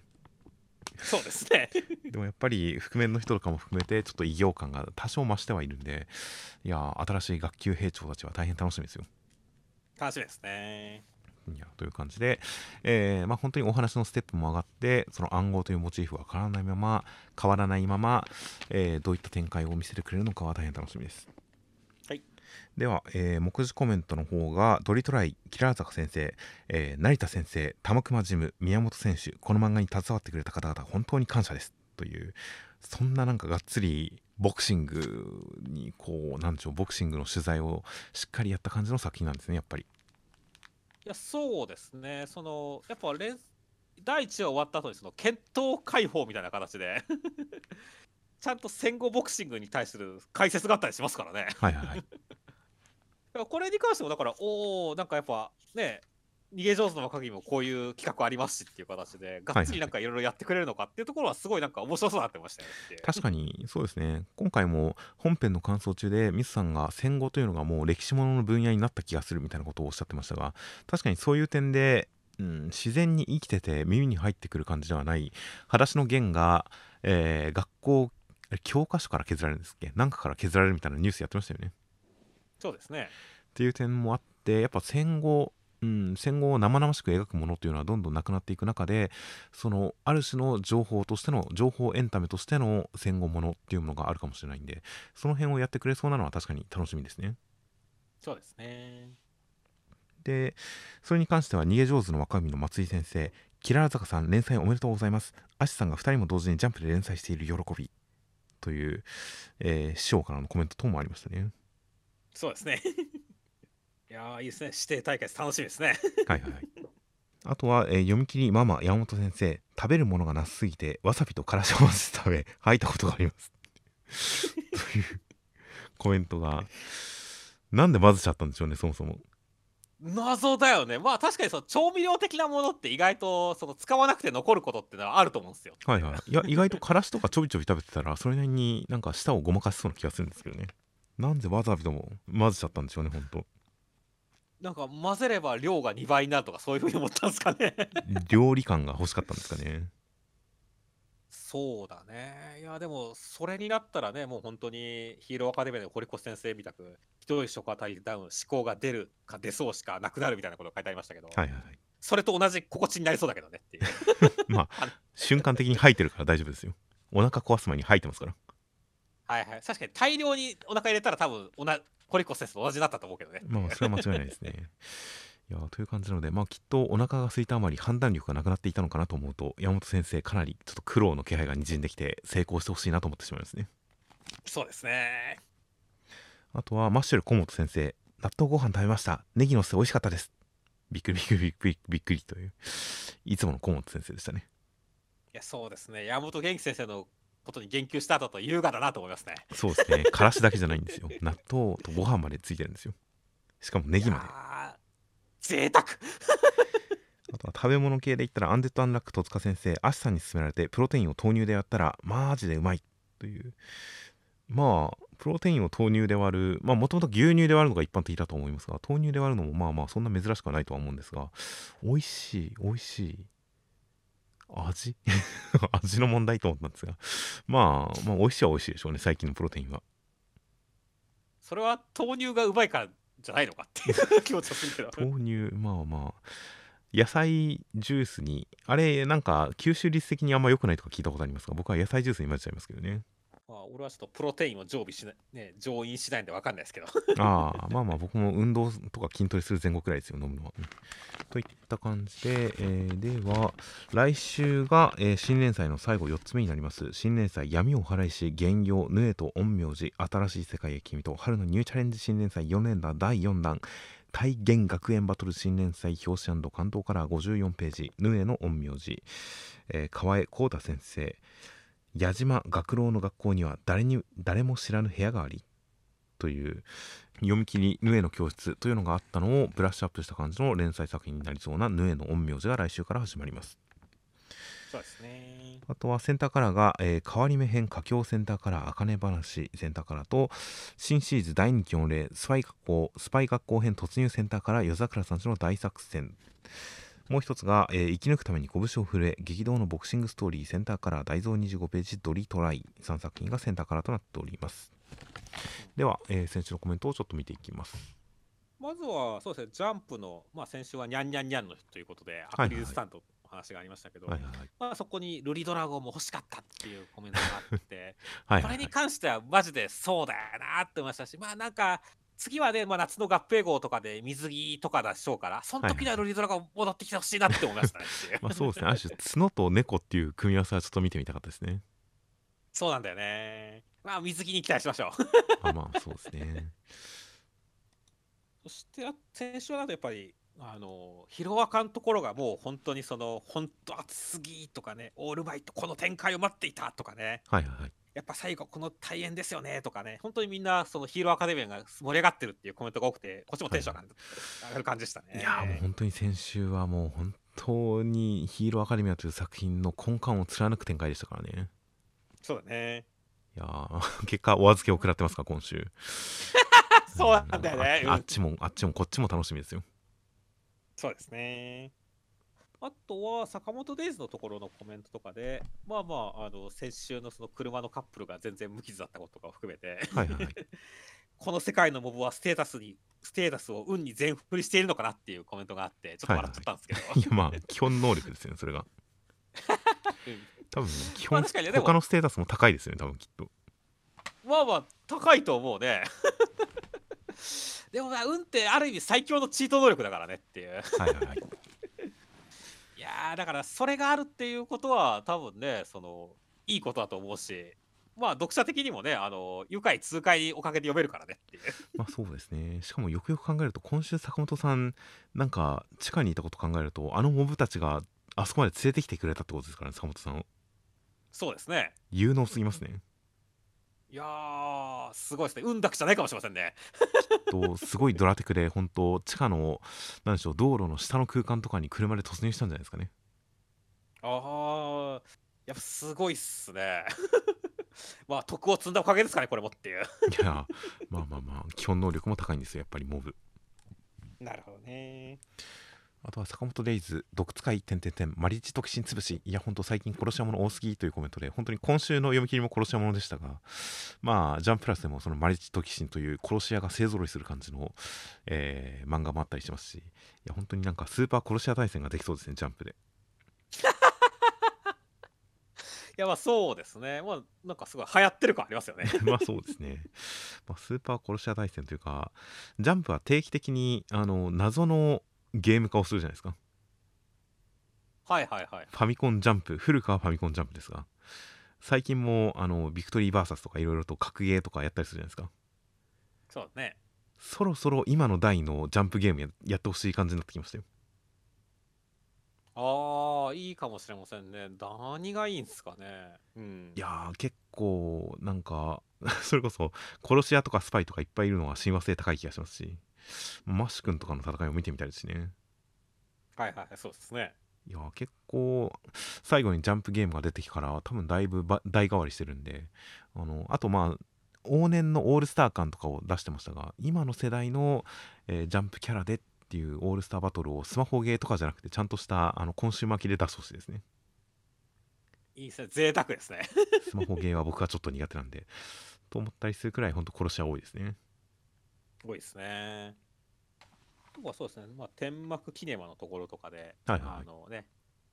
まあ倉井さんとかのマネージャーがうんちゃらくんちゃらみたいなところとかで事務所の方に感情移入してしまったっていうことがあって、はいはいはい。これ結構まあ大人あるあるだなと思いましたねっていう。まあ確かに子供が制限される自由を制限される展開とかに対して大人の気持ちも分かってくるようにはなってしまいますからね。そうだよね。まあでもその大人の思惑を超えて、そうなんだろうね、わちゃわちゃする、ね、少年少女たちっていうのは、それはそれでカタルシスがありますからね。はいはいはい。だからまあ、俺はまあまあまあ、いいんじゃないですか、どっちも楽しめるからいいんじゃないかなと思いますけどねっていう思いましたそうですねね。まあそうですね。あとは映画オタクから監督といえばクエンティン・タランティーノということでまあクエンティン・タランティーノ本当にもうオタクがみんな憧れる映画監督クエンティン・タランティーノさんでしたが確かにそのすごい見る方ですごくもう見まくった人からの監督っていうののもう最たる成功例ではありますがやっぱりあれもなんか誰にも強制されてないのにレンタルビデオ屋さんとかに勤めつつ脚本を書き上げてそれを売り込むみたいなその時点でやっぱりまあすげえですもんねそうですね、あの、バイタリティすごいですからねっていう。っていうあたりとかでやっぱりオタクであるだけではなくてそういった行動派オタクであることっていうその人が成功するっていうのにやっぱりちょっと憧れる感じもあるんですよね。そうですね。庵野秀明とかもそうですが行動派オタクに憧れるというところがありますからね。ありますね。いやーなので新一君に関してもぜひ行動派オタクになってほしいですね。いいですね。あとはまあ夜桜さんちの大作戦のところとかでまあまあむつみちゃんが、まあ、先週からすごい母性を発揮してるみたいな話をしてましたけれども。はいはいはいね、そこに対してこうなんかエロいっていうコメントがあってちょっと笑笑っちゃったんだけど。はいでもなんかすごいなんか分かるなって思ったんだよねっていう。はいはいはい。あのービジュアル的にはそんなに大きな変化はないんだけどなんかこの人妻っていうこととそのすでに子供がいて母性を会うっていうとエロスがにじみ出てくるっていうのは分かるなっていう気持ちがあるのとでもこのちょっとしたことで感じ取れるのはこのコメント書いてる人レベルが高いなって思いましたね まあまあまあでも本当にわかります。少女から女になった感じはちょっとありますからね。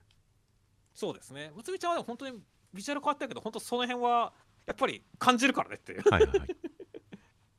いやー感度高いなって思いましたね、まあそうですね。感度感度高いですね。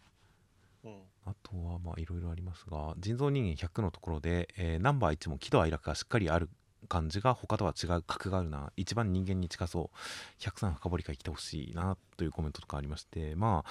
やっぱ13確かにすごくうん、他のやっぱ人造人間が自分が完璧になるために優秀な人間のパーツを集めるっていうことにしか興味がないのに比べると13はやっぱ行動原理が全く違ってある種高等生物感がありますよね。